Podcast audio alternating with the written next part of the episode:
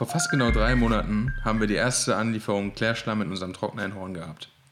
Jetzt habe ich hier schon ein paar Folgen rausgehauen zum Thema Abfall und Kreislaufwirtschaft und habe aber eigentlich zu dem Thema, was mich den ganzen Tag beschäftigt, noch nichts erzählt.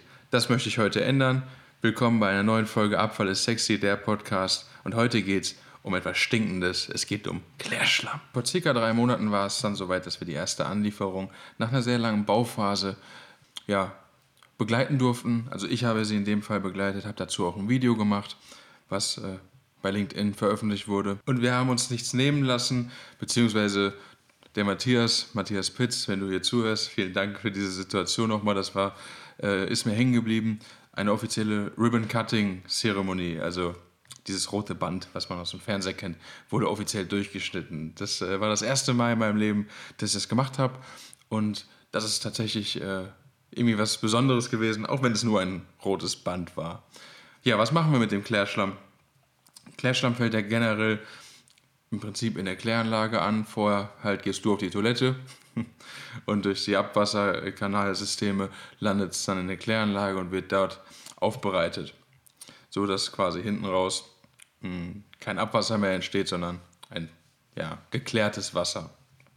Und die Abfälle, die oder die die Schadstoffe und, und Partikel, die in dem Wasser sind, die holt die Kläranlage raus und hat dann einen, einen Schlamm, der noch entwässert wird, sodass dann quasi von 97% Wasser das auf irgendwo so 75% Wasser runter entwässert wird durch Kammerfilterpressen oder Dekanter zum Beispiel. Und diesen Schlamm, den hat man viele Jahre in die Landwirtschaft gefahren oder halt in die Thermik. Äh, seit ja, nunmehr vier, fünf Jahren ist das äh, Verhältnis deutlich verändert, sodass nicht mehr ganz so viel in die Landwirtschaft geht, aber immer noch. Und da gehört es eigentlich nicht hin. Warum eigentlich? Es hat ein paar Vorteile natürlich in der Landwirtschaft Klärschlamm auszubringen. Das eine ist die Wasserspeicherfähigkeit, die ist einfach äh, sehr hoch, sodass du dem Boden eine hohe Wasserspeicherfähigkeit ähm, damit vermittelst. Das andere ist, du bringst ja, Phosphat in den Boden oder Phosphor, Phosphor als, äh, und das hat eine sehr große Düngewirkung. Von daher, das ist auch noch ähm, praktisch. Es ist sehr pflanzenverfügbar und der Landwirt muss kein teures Phosphat, also Trippelphosphat, ähm, kaufen, um zu düngen. Das sind so die beiden wichtigsten Themen. Wenn man jetzt sieht, was passiert aktuell damit, dann wird es oft mitverbrannt, dann ist es weg. Wenn es mono verbrannt wird, ist es nicht weg, dann landet es in der Asche und da geht dann auch die Reise hin. Dazu aber gleich mehr. Was äh, bringen wir denn noch in die Landwirtschaft, wenn wir jetzt den Klärschlamm ausbringen? Da siehst du zum einen natürlich, hast du, wenn du so eine Analyse siehst von dem Klärschlamm, sehr viele und sehr hohe Schwermetallgehalte, die auf unterschiedlichen äh, Wegen natürlich in den Klärschlamm mit eingebracht werden. Und das möchtest du natürlich nicht in der irgendwo wieder auf deinen Teller haben, auch wenn es jetzt gerade ein bisschen unsexy wird. und jetzt ist die Lösung dahingehend natürlich die Verbrennung. Ähm, Abfälle werden, solange sie verbrennen, also einen Heizwert mitbringen und nicht mineralisch sind, also auch tatsächlich brennen, ja gerne zur Energie umgewandelt in Form von Strom und Dampf. Und das kannst du mit Klärschlamm auch machen. Wenn du die Zahl noch im Kopf hast, 75% Wasser, das brennt natürlich so nicht, sondern du hast äh, irgendwo bei 3500 Kilojoule pro Kilogramm Heizwert diese autarke Verbrennung. Und das ist so gerade eben mit Klärschlamm gegeben, sodass du immer eine, eine Vortrocknung haben musst. Entweder in dem Prozess oder so wie wir in Horn, und jetzt schließt sich der Kreis, Hashtag Kreislaufwirtschaft, und wir trocknen quasi das Material runter von 75% Wasser Richtung kleiner 10%, in der Regel so 8%. Und das Schöne ist, du hast dann, also Klärschlammgranulat, so nennt man das, es ist sehr fein, es ist, wenn man das jetzt auf die Hand nehmen würde und pusten würde, dann hättest du einen Staubnebel. In dem Fall, wie wir den äh, Trockner betreiben, weil wir einen Scheibentrockner haben, ähm, ist das Material charakterisierend sehr fein. Und dann gibt es noch Bandtrockner, also es gibt verschiedenste Trocknungsmöglichkeiten. Das würde jetzt hier aber den Rahmen sprengen. Ziel ist aber immer, kann man ziemlich einfach halten, Material rein, Material raus, Feuchte rein, Feuchte raus. In unserem Fall können wir die, ähm, die getrocknete Menge an Wasser ähm, dem Prozess wieder zuführen, weil wir die Energie immer von dem angeschlossenen Biomassekraftwerk nutzen. Wir haben zwei Trockner, das ist einmal in Papenburg und der zweite Trockner ist in Hornbad Meinberg. Und dort wird quasi Holz verbrannt im Biomassekraftwerk und die Abwärme wird dann genutzt, um den Trockner zu, ja, zu speisen und dadurch halt eine Wärmesenke zu bieten. Ohne das jetzt zu technisch zu machen, einfach um das äh, ein bisschen zu skizzieren, wie das so funktioniert. Von der Menge her sind das ja, knapp 60.000 Jahrestonnen pro Trockner, die wir an Kapazität haben, was wir trocknen können. Und das ist dann letztendlich dann ja unter anderem auch mein Job, diese Mengen zu besorgen in der Akquise. Wie funktioniert das über europaweite Ausschreibung? Da hatte ich schon ein bisschen was zu erzählt. Also in der Regel sind, ist der, der Primärmarkt ist die Kläranlage, die Stadt, die ausschreibt, der Kreis, der ausschreibt. Zum Beispiel, ja, was wäre jetzt Beispiel Berlin, Hamburg, jede kleinere Stadt. Jede Stadt, die eine Kläranlage hat, kann grundsätzlich dann ausschreiben. Es gibt Vergabeschwellen in dem Thema, die, wenn du das unterschreitest, musst du nicht Euro, Euro, europaweit ausschreiben. Aber in der Regel in der Größenordnung, wo wir uns akquisetechnisch, also in unserem Kundenavatar bewegen, äh, sind wir immer in der europaweiten Ausschreibung. Und meistens ist es so, dass der wirtschaftliche Preis dann die volle Wertung bekommt.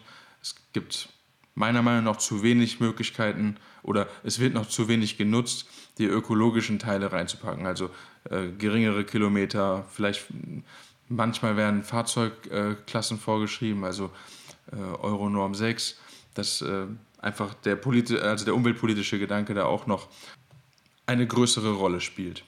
So, jetzt sind wir drei Monate weiter. Wir haben die ersten ähm, mehrere tausend Tonnen Klärschlamm getrocknet, haben einen äh, Absatzweg oder mehrere Absatzwege aus dem bestehenden Fundus fürs Granulat gefunden. Da geht es, ja, das kann ich glaube ich doch äh, öffentlich sagen. Also es geht in Zementwerke äh, und in die Mitverbrennung. Das ist natürlich immer, es ist auf der einen Seite natürlich Branchenwissen, aber es ist jetzt auch nicht so, dass man das nicht im Internet googeln kann. Deswegen teile ich das sehr gerne hier mit dir. Was hat es für einen Vorteil?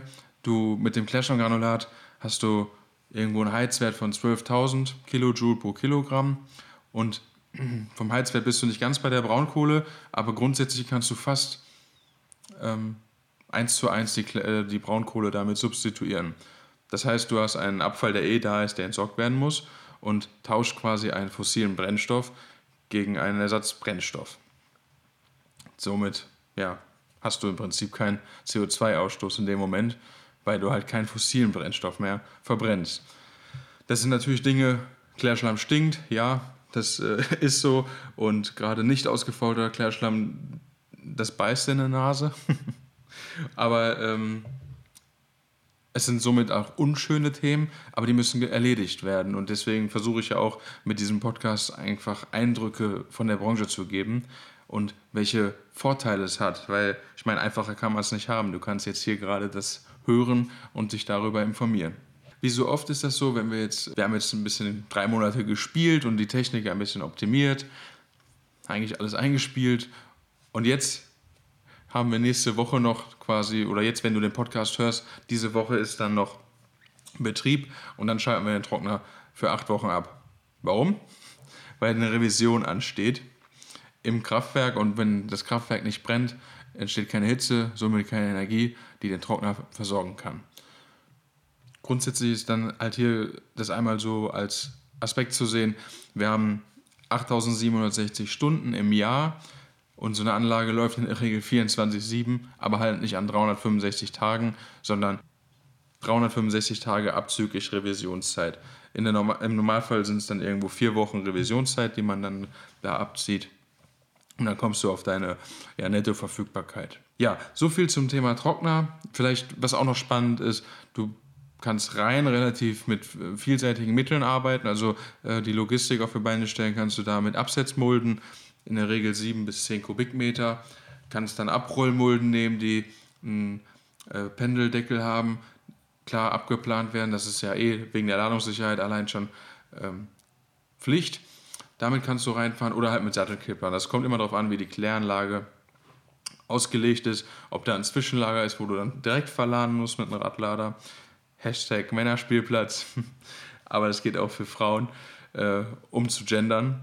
Und auf der anderen Seite hast du Hochsilos, wo die äh, Kipper zum Beispiel direkt bei der Kläranlage laden können oder halt diese eben erwähnten Wechselbehälter, also Absetz- oder Abrollmulden, die dann gefüllt werden. Und wenn der Container voll ist, ruft die Kläranlage an und sagt, hier, der kann getauscht werden. Also ähnlich wie im Gewerbebereich. Genau. Da geht es jetzt rein. Ähm, also dann fährst du zum, zum Trockner. In der Regel sollte es natürlich so wenig äh, Kilometer wie möglich sein. Beziehungsweise, wenn du eine etwas größere Kilometer ähm, Höhe in Kauf nehmen musst, dann versuchst du natürlich diese Kilometer nicht leer zu fahren. Dass man also quasi die Transportlogistik in der Hinsicht dann noch optimiert. Wenn das Material getrocknet ist, hatte ich gerade erwähnt, ist es ja schon staubig, dann hast du keine großartigen Möglichkeiten mehr, das irgendwie frei zu verladen. Dann gibt es die Möglichkeit, Kippsilos zu nehmen, die haben in der Regel 60 Kubikmeter, dort wird es äh, eingeblasen durch Domdeckel, wo das Fahrzeug dann unter das Silo fährt und sich in der Regel selber belädt. Ja, so viel eigentlich zu dem Thema Klärschlamm, wie das aktuell so passiert. Es gibt eine definierte Menge, also der Markt ist in Deutschland definiert. Du kannst natürlich über die Ländergrenze hinaus äh, noch äh, nachdenken, was man da noch machen kann. Das hat natürlich auch immer die Frage, gegen welchen Markt konkurrierst du. Also wenn zum Beispiel in Frankreich das Material sehr viel in die Landwirtschaft geht, kannst du mit der Thermik noch nicht ähm, ja, mithalten. Und wenn, wie auch schon beschrieben, bei europaweiten Ausschreibungen das Thema Preis zu, sagen wir mal, 90 Prozent der wichtigste Faktor ist, ja, dann, dann ist das so. Und aus dem ökologischen Sinne macht es auch keinen Sinn, 700 Kilometer oder so mit dem Material durch die Gegend zu fahren. Was passiert, was nicht, ja, der Weisheit letzter Schluss ist, aber daran äh, wird sich sicherlich in den nächsten Jahren was ändern, wenn neue Pers äh, Anlagen auf den Markt kommen. Es, es, es ist ja eh schon sehr viel im Wandel und so quasi dann das Stoffstrommanagement noch deutlich optimiert werden kann, was natürlich ökonomisch sauberer ist und ökologisch brauchen wir gar nicht drüber reden, deutlich äh, ein Hebel darstellt. Ja, ich hoffe, das war für dich spannend. Das waren vielleicht ein paar neue Eindrücke. Wenn du dazu mehr wissen willst, kontaktiere mich gerne.